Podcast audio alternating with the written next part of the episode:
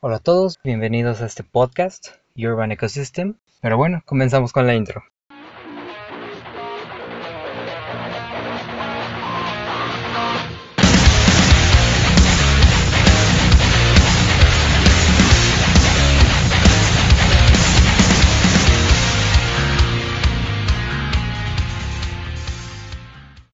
El día de hoy voy a hablarles de la vida extraterrestre. no se preocupen, no vamos a entrar en terreno conspiranoico.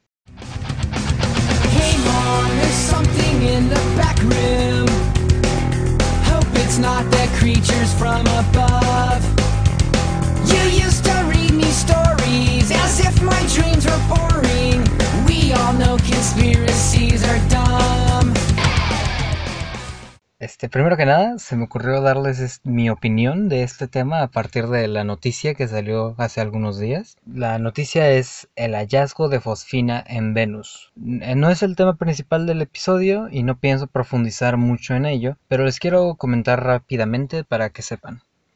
Hace aproximadamente una semana salió la noticia de que se halló fosfina en Venus. Y tal vez en sus mentes se hayan formado preguntas como ¿qué chingados es la fosfina? ¿Y qué implica que esté ahí? Pues miren, aquí en la Tierra, hasta donde conocemos, la fosfina es un gas producido por microbios en ambientes libres de oxígeno. Y aunque se puede dar por procesos naturales no biológicos, es muy raro. Y según los datos que tienen hasta ahora, la presencia de este gas es mayor a la esperada de procesos no biológicos en Venus. Pero sigue siendo muy poca como para afirmar otra cosa. Por eso es que se sigue investigando si es algún producto de un proceso no biológico no conocido o vida.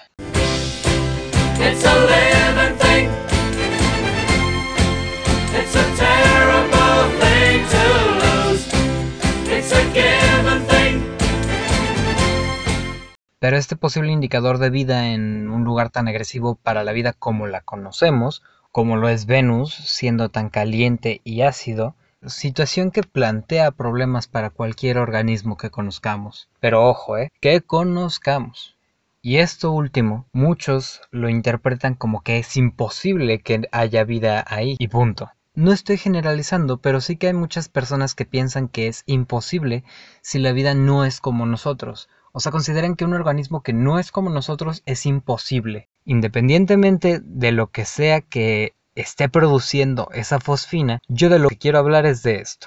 Les voy a dar mi opinión de este tema. Y podría estar equivocado, pero hasta no tener evidencias, solo podemos especular a final de cuentas. Bueno, me parece incorrecto decir que un lugar o planeta no es apto para la vida. La vida, si algo ha demostrado, es ser la más escurridiza de las fuerzas de la naturaleza. The life finds a way.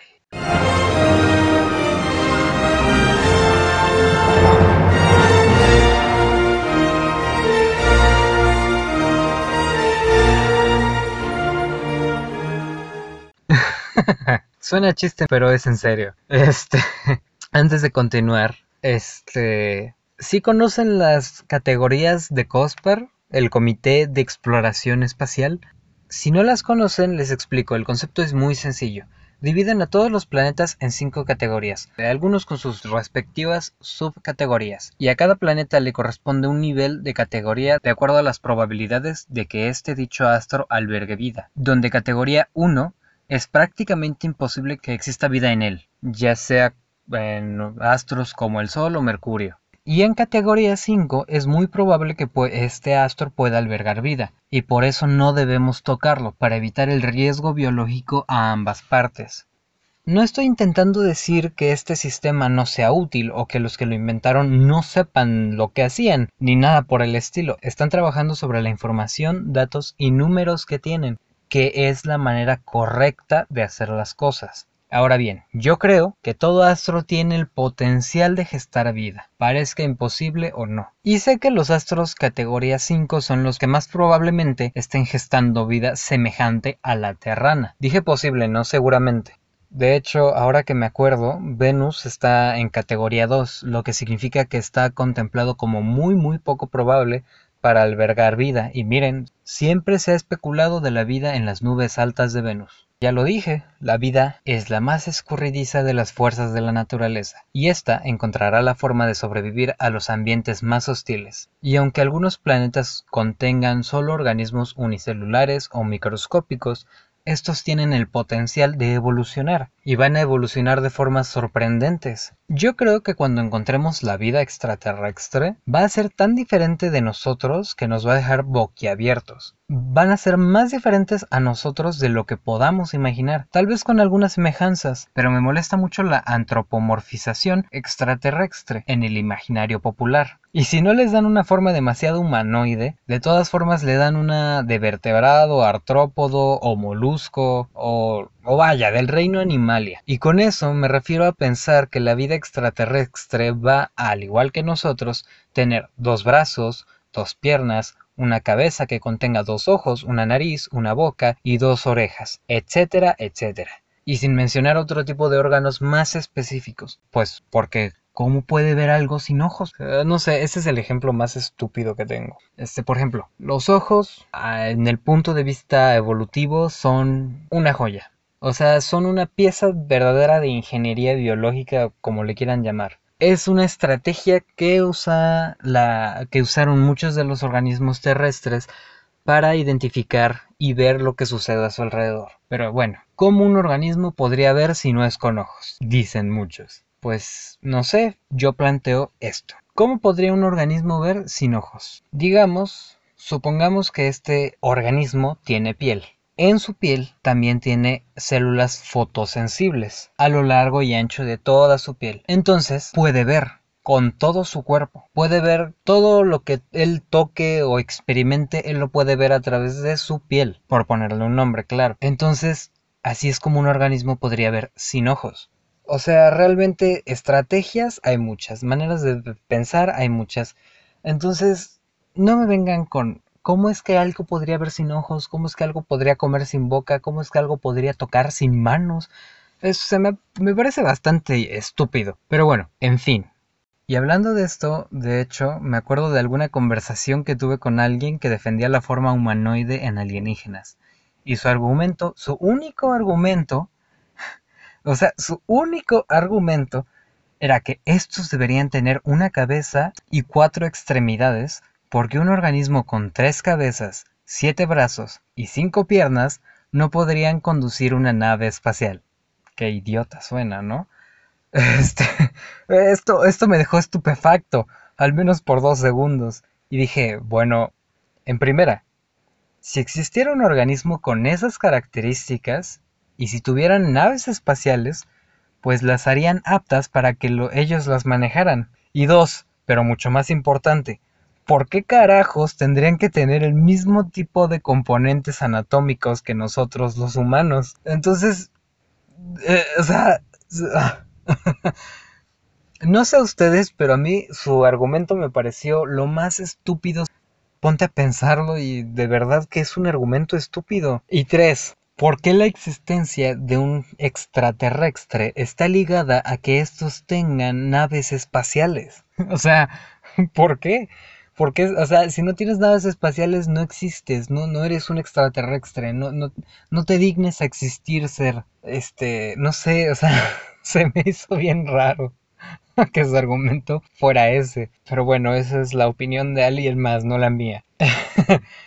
ah, y por cierto, yo sí creo en la vida extraterrestre, ya sea inteligente o no, pero no creo en los ovnis, objetos voladores no identificados. Pero eso es otro tema. Y les dije que aquí no voy a, no voy a hablar de conspiranoias. No, no va a haber conspiranoia en este episodio. Pero vaya, la antropomorfización o animalización, porque a final de cuentas los humanos somos animales. Este, pero bueno, eso me parece ridículo. Pónganse a pensarlo. Los entes extraterrestres, sea de donde sean, se supone que son organismos que evolucionaron y se desarrollaron por miles de años de manera independiente en su planeta de origen, muy muy lejos de aquí. ¿Por qué se verían igual a nosotros? Muchas personas asumen este tipo de cosas sin considerar que cada especie o cada planeta o, este, o conjunto de organismos vivientes en un planeta van a tener su propio árbol filogenético.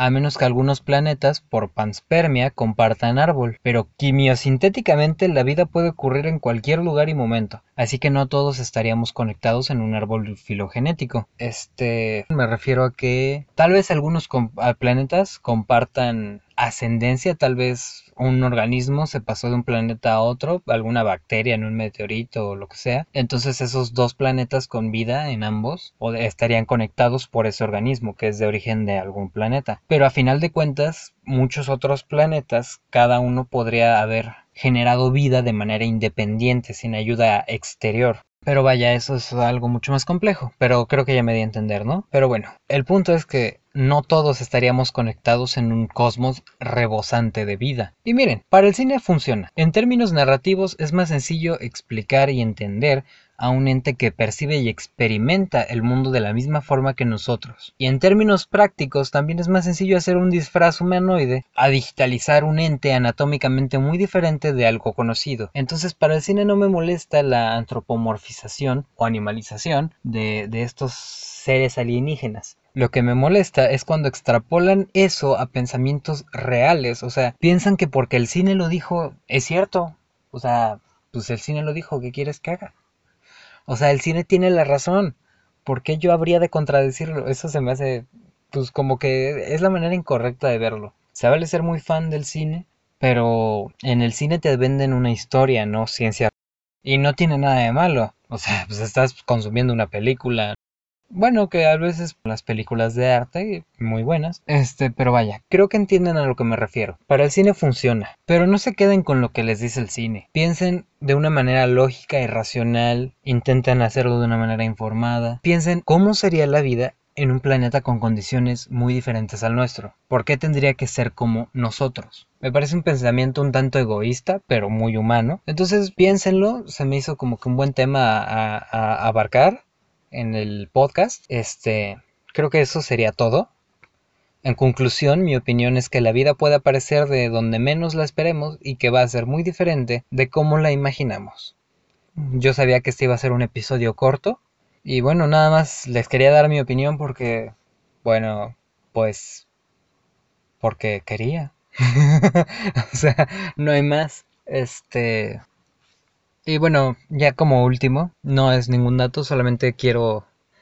En un episodio anterior yo había dicho que iba a hacer un review de Deutschland de Rammstein, la canción. Este, y preparando un poquito el episodio me di cuenta de que, más bien me acordé que de la manera en la que yo quería tratar el episodio, me di cuenta que estaba muy inspirada, por no decir casi flagelada, de, de un video que yo vi y me gustó. Para ponérselos más sencillos, yo iba a hacer un episodio sobre eso, me di cuenta de que prácticamente de una manera inconsciente iba a copiarle a alguien, eh, le, iba- a copiar el contenido inmaterial a alguien de manera inconsciente y en cuanto me di cuenta me, me detuve, lo detuve, porque dije, no, no quiero hacer eso, no quiero robar material, no quiero eso. El objetivo de hacer este podcast es... No tengo ni idea de cuál sea el objetivo de este podcast. Pero si tiene una, definitivamente no es copiar material. Así que ese proyecto ya está descartado. Me disculpo, pero pues bueno, nada más quería decirles eso para que no esperen ese episodio. Y pues bueno, sin nada más que decir, me despido.